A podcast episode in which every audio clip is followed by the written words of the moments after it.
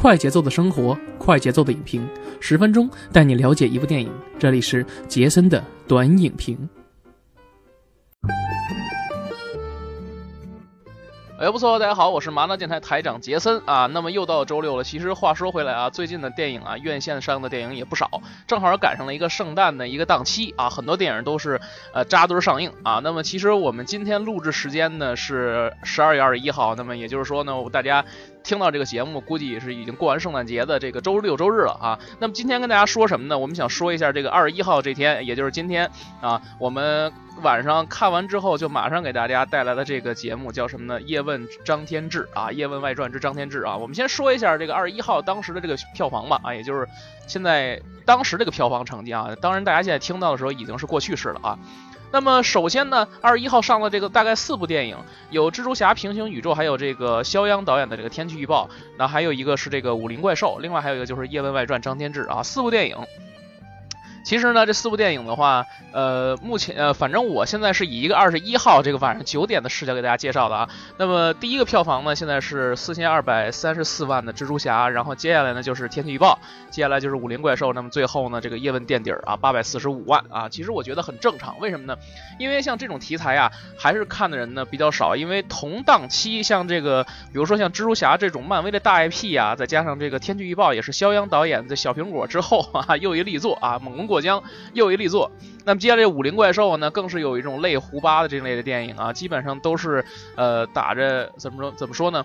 呃，年轻人的群体，比如说女性群体比较多呀，比较萌一点的呀，是吧？很少就有这种像我这种比较喜欢看港产片的人去专门看这个张天志。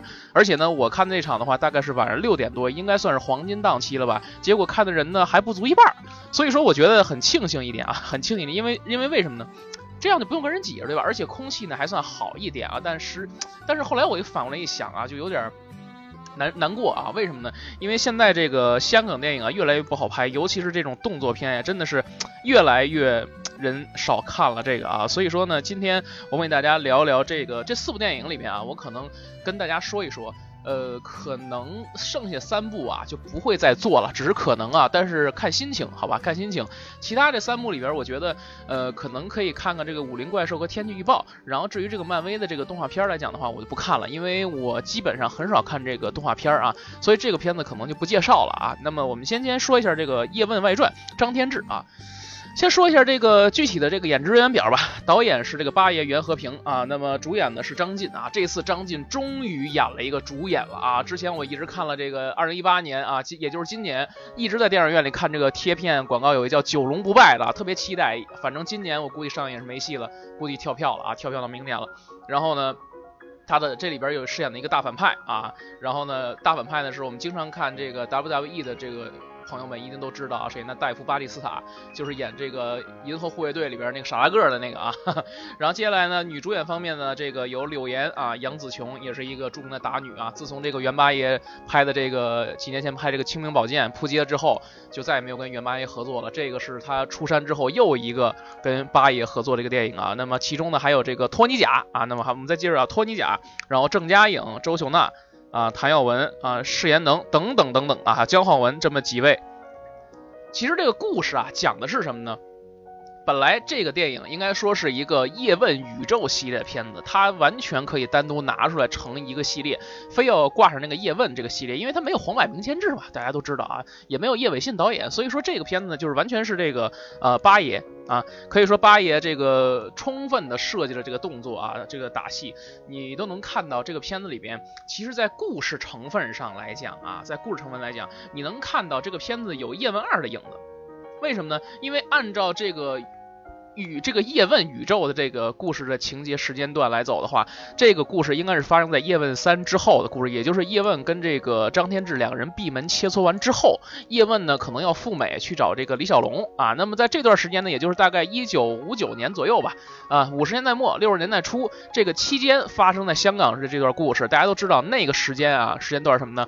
港英殖民地啊，香港是港英殖民地，所以呢这里边呢，呃，就有点像第二部的感觉了，民不聊。生嘛是吧？虽然说表面上一派祥和，但实际上啊，这个当时香港警察跟当地的这个黑社会啊什么勾结啊，然后呢，跟洋人勾结，贩卖毒品给中国人，然后坑害中国人，就大概是这样一个故事啊。然后这个呃洋人呢又欺压中国老百姓，就所以呢最后呢我们就打个擂台了事儿。这个其实这个故事情节大概呀跟叶问二就有很多相似地点，我们现在来一一来列举一下啊。首先我们看一下这个人物，呃人物不就不用说，张晋的话，其实我们类比一下，肯定就是这个甄子丹的叶问了，对吧？就是其实。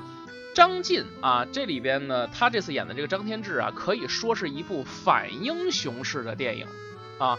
嗯，我们可以看到说，为什么就类似于像拍这种漫漫威的这个反英雄类似电影？因为首先张天志他不是一个说这个呃，如果我们光单看这个叶问三里边这个人设来讲，他不是一个纯粹的一个特别正义的人。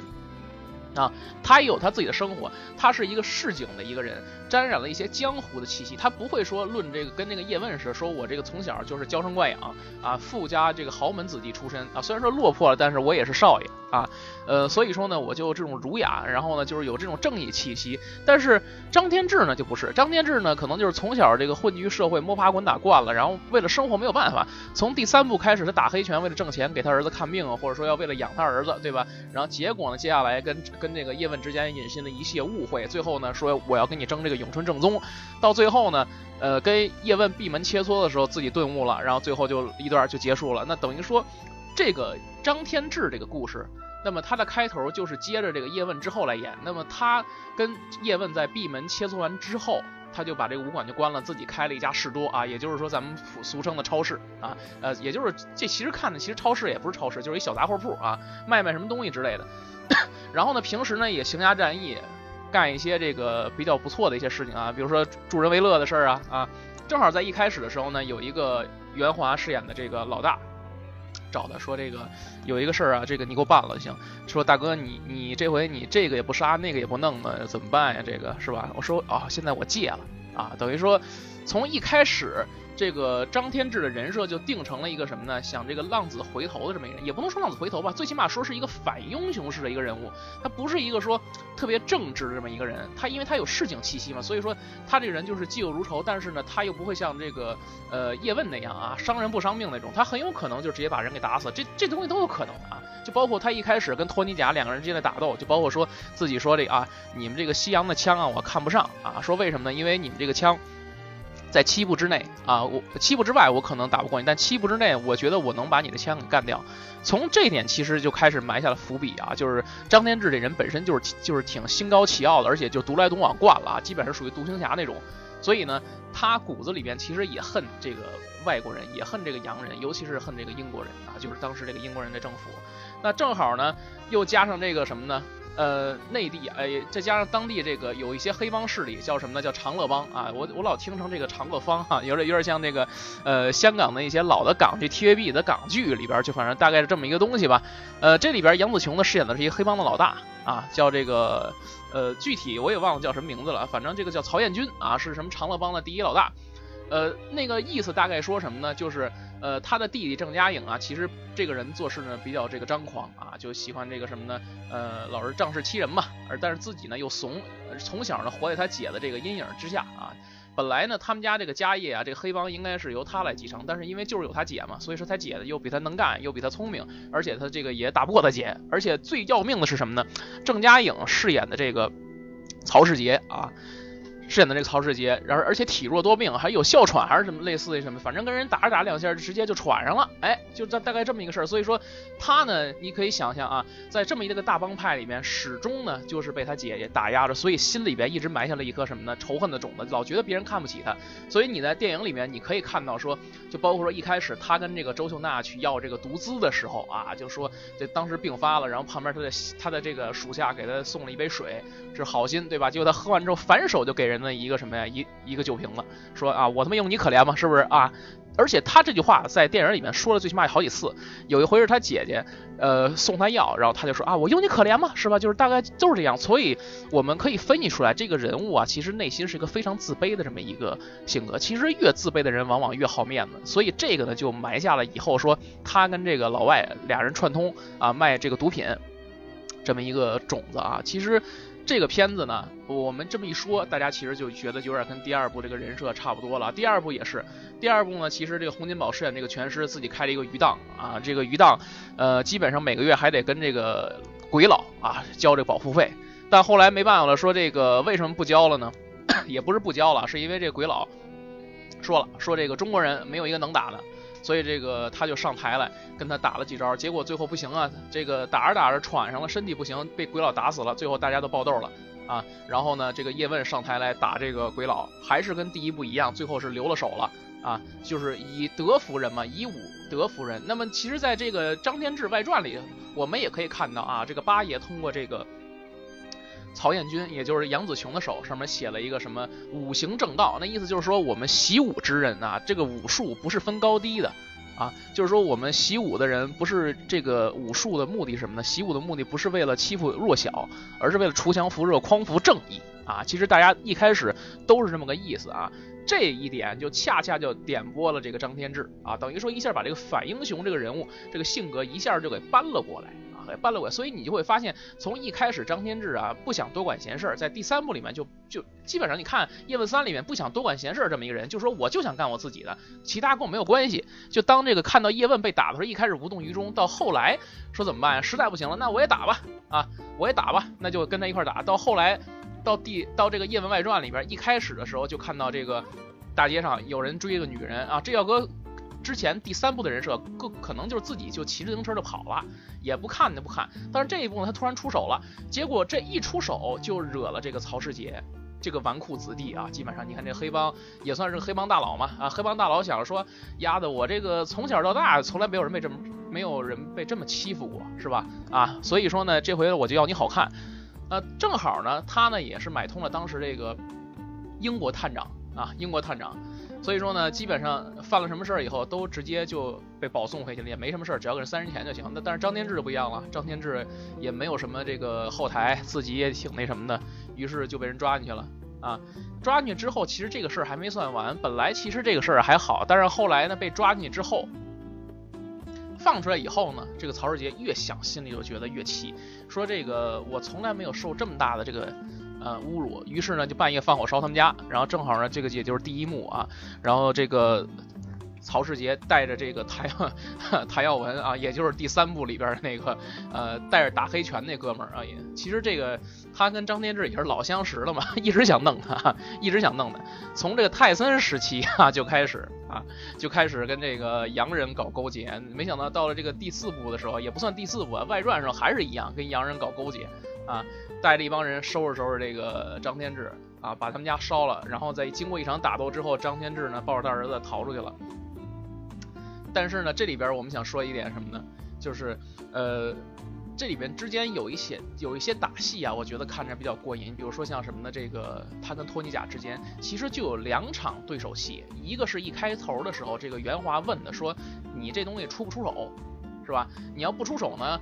这个反正也行，你把钱留下，大概是这么个意思啊。就是两个人之间打这么一段，其实也没多长时间，一分多钟。第二段就是这个，呃，就是这个他们家被烧了之后，他跟这个托尼贾在街头打他们这么这么一场戏。其实我觉得这一段里边还不如杀破狼贪狼里边呢，真的，因为像贪狼里边啊也有这个呃他跟托尼贾之间的打斗场景啊，所以说这个东西就。感觉托尼贾完全是在打酱油，就完全是为了真的是镀个金。而且你看的这个托尼贾最近最近这一两年时间特别活跃在香港影坛上。你像这个杀破狼二啊，上杀破狼贪狼，以及这个什么还有这个其他的什么狂兽乱七八糟之类的，这个我也忘了具体怎么着。反正 托尼贾最近还是比较火，还是比较火。而且张晋其实最近呢也是凸显出来啊，也是比较大火的这么一个人。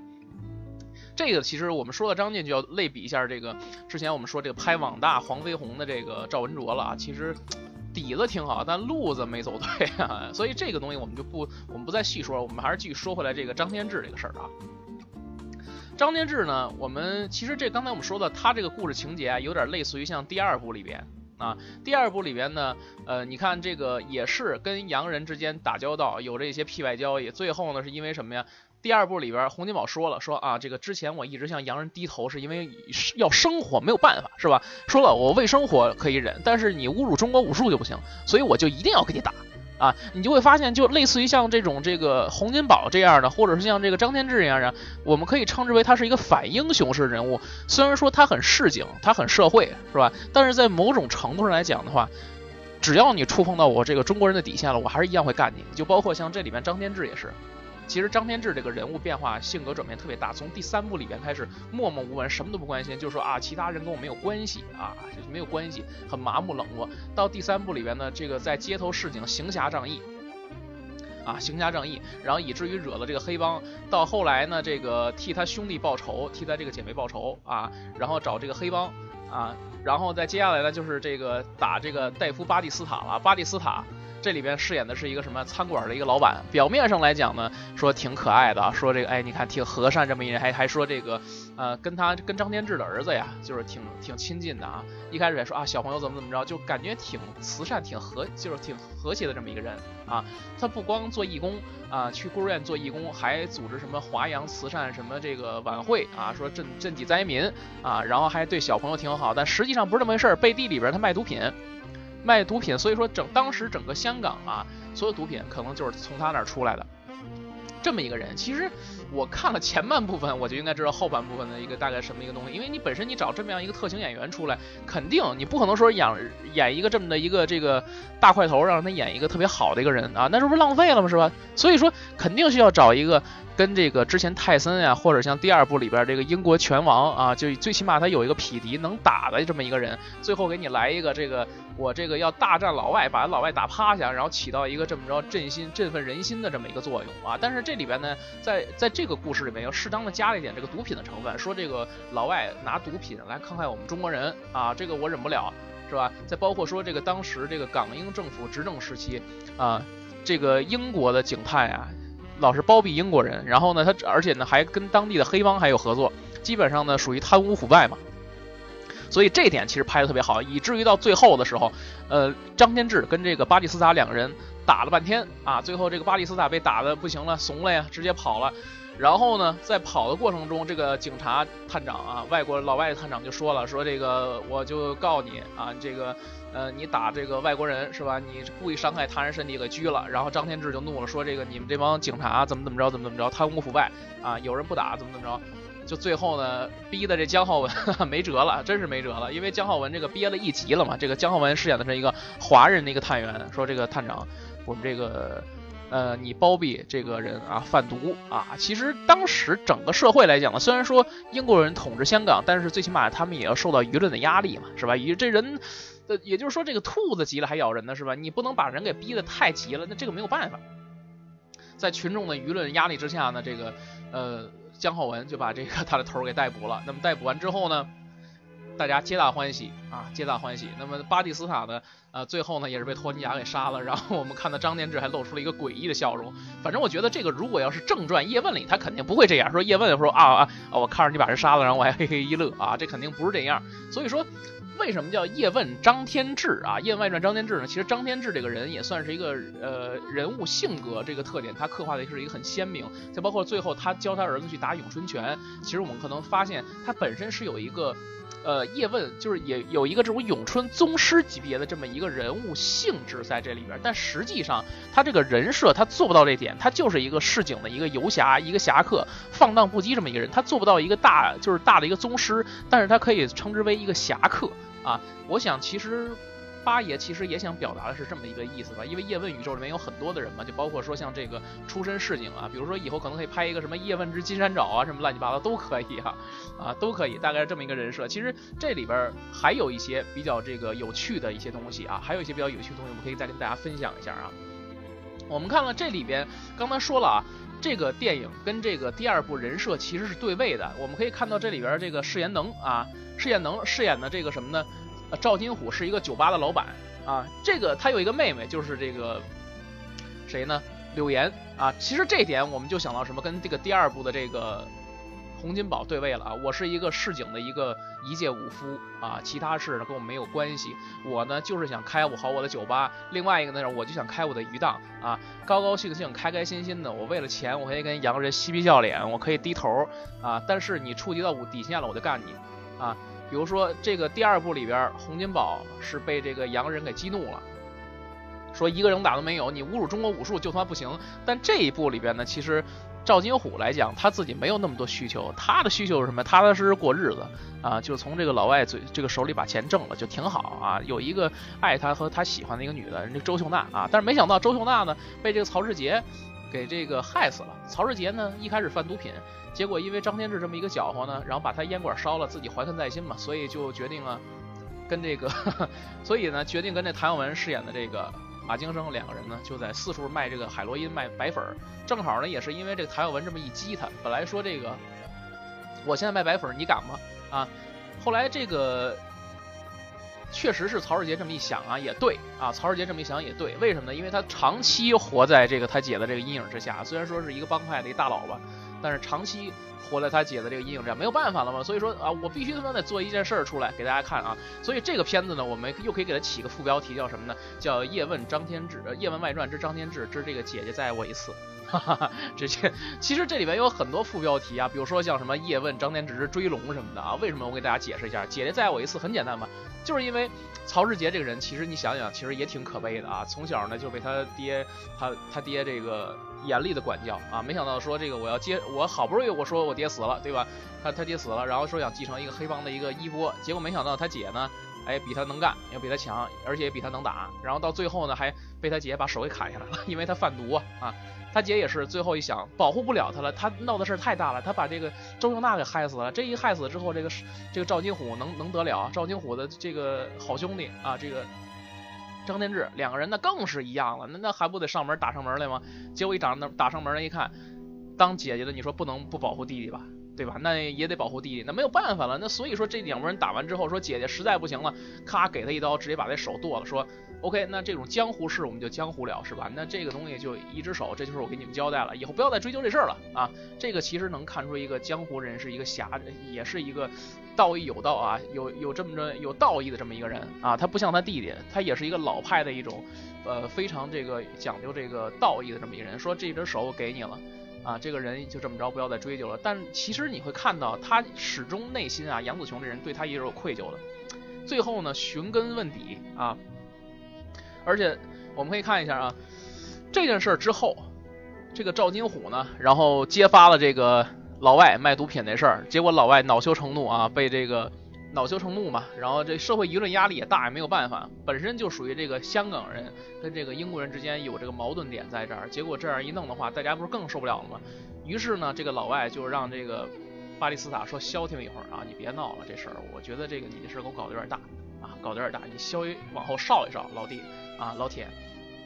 后来巴蒂斯塔说不服啊，说我一定要让这个人消灭掉。于是呢，就把这个赵金虎，呃，通过这个黑警给陷害了，说他酒吧里藏毒，然后把他这个给带走了。带走之后呢，就在郊外一顿毒打，给虐待死了啊，给虐待死了。其实这里边动作设计我们可以看到啊，不仅呢，他在打斗场景里面设计出来了一一种这个 WWE 的这个美式摔跤的一个风格。你可以看到这个巴蒂最成名的一招叫什么呀？叫巴蒂炸弹，什么意思呢？就是把人从这个。呃，把这个脑袋呀塞在这两腿中间，然后把人再往上一翻，然后通过上面一高举，再往下重物一摔啊，就大概这么一个招式啊。其实也设计在这个动作里边运用的呢，也是不错啊。你看这巴蒂，其实在这个 WWE 里边可能显得不是特别大块儿啊，但实际上你看他跟普通人比起来，尤其是跟咱们中国人比起来，这个块儿可得大去了，真的是沙包大的拳头啊。他跟这个石延能两个人在打斗的时候，其实完全不是一个重量级的。这个如果按照 UFC 来讲的话，肯定就是一个是这个赢量级啊，跟一个重量级的一个较量。这两个人其实如果说换在正常实战中来讲，基本没有什么胜算啊。所以说这里面也是这样一个东西啊，很明显啊，这段完全是在铺垫一个人物的这个人设以及这个情绪的推动。最后这赵金虎被这个老外打死了啊，打死之后呢？一帮人就爆豆了嘛，说这个我要去报仇。最后这个张天志就找到了这个人啊，找到这个人，最后就跟他进行一场大战，也就是有了我们后来的这个呃华人总探长啊，也不知道华人总探长嘛，江浩文去带队把这个人给捉了啊，把这个他的这个上司给捉了。那么捉完之后呢？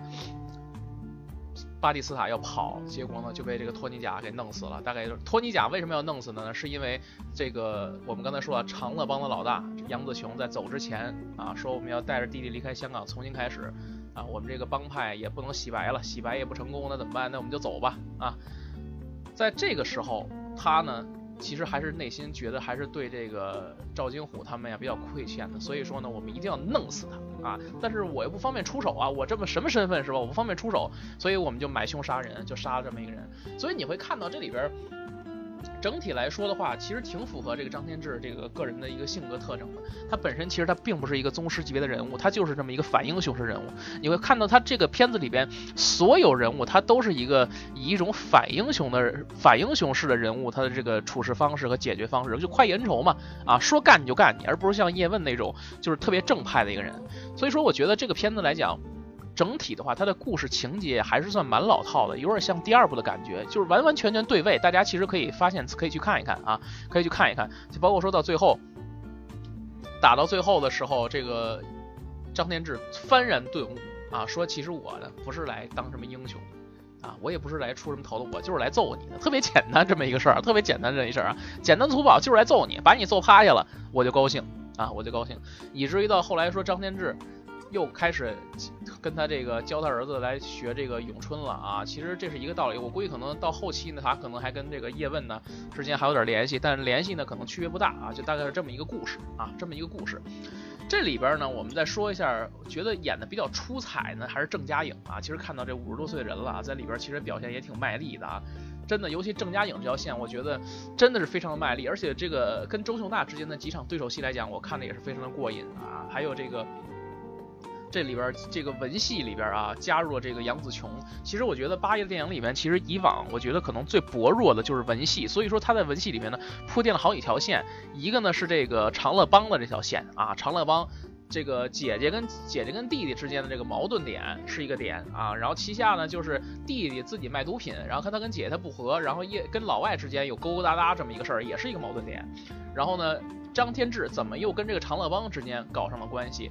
以至于后来发展到跟老外之间干，就大概是这么几个故事。那么另外呢，这个几里边呢加入了这个女性角色，一个柳岩，一个周秀娜，两个都是两位非常这个要颜有颜，要身材有身材的这么一个人啊。其实你可以看到里边有一些卖肉的情节出现，我觉得八爷也是有点意思啊。反正总体来说，这几条线构成了这么一个张天志的一个故事。呃，最后呢，我觉得要给他打一个六点五分的一个分数嘛。其实我觉得这个这个片子还算比较合格，但是呢，考虑到这个片子，我觉得看出来了。其实看一半就能猜到后续的剧情，比较老套。但是实际上呢，它的故事设定呢也比较尴尬，因为在五十年代末六十年代初嘛，大概也就是这么一段故事，以至于到后边我们可以看到说演的到最后都演成追龙了啊！为什么说演成追龙呢？你看当时追龙就说了，追龙里边这个甄子丹说了啊，我他妈就要干死你，是不是？就非要追这个鬼佬啊？结果开着大铲车就干他去了。其实，在后边其实我们看到张天志就差点就做到这点，是一样的道理啊，一样的道理啊。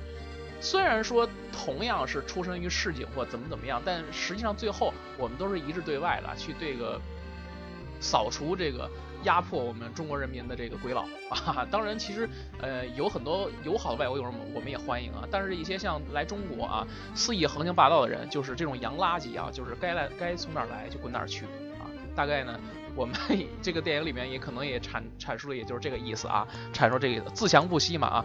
以武正道，主要就是凸显的这一点啊。好，那么这个电影其实我觉得可以推荐大家看一看，但是我觉得可能大家听到节目的时候，可能排场呢不是很多啊，但是比较可惜啊。但是大家呢，呃，如果是香港电影的忠实粉丝，或者是这个动作片的爱好者，强烈的推荐大家去看一看这个片子的这个动作设计来讲的话，我觉得挺好，尤其是张晋啊，呃，打的也挺不错啊。而且最近几年张晋呢也是主演了不少电影，大家有空都可以看看。好，那本节目就这样，我们下期节目再见，拜拜。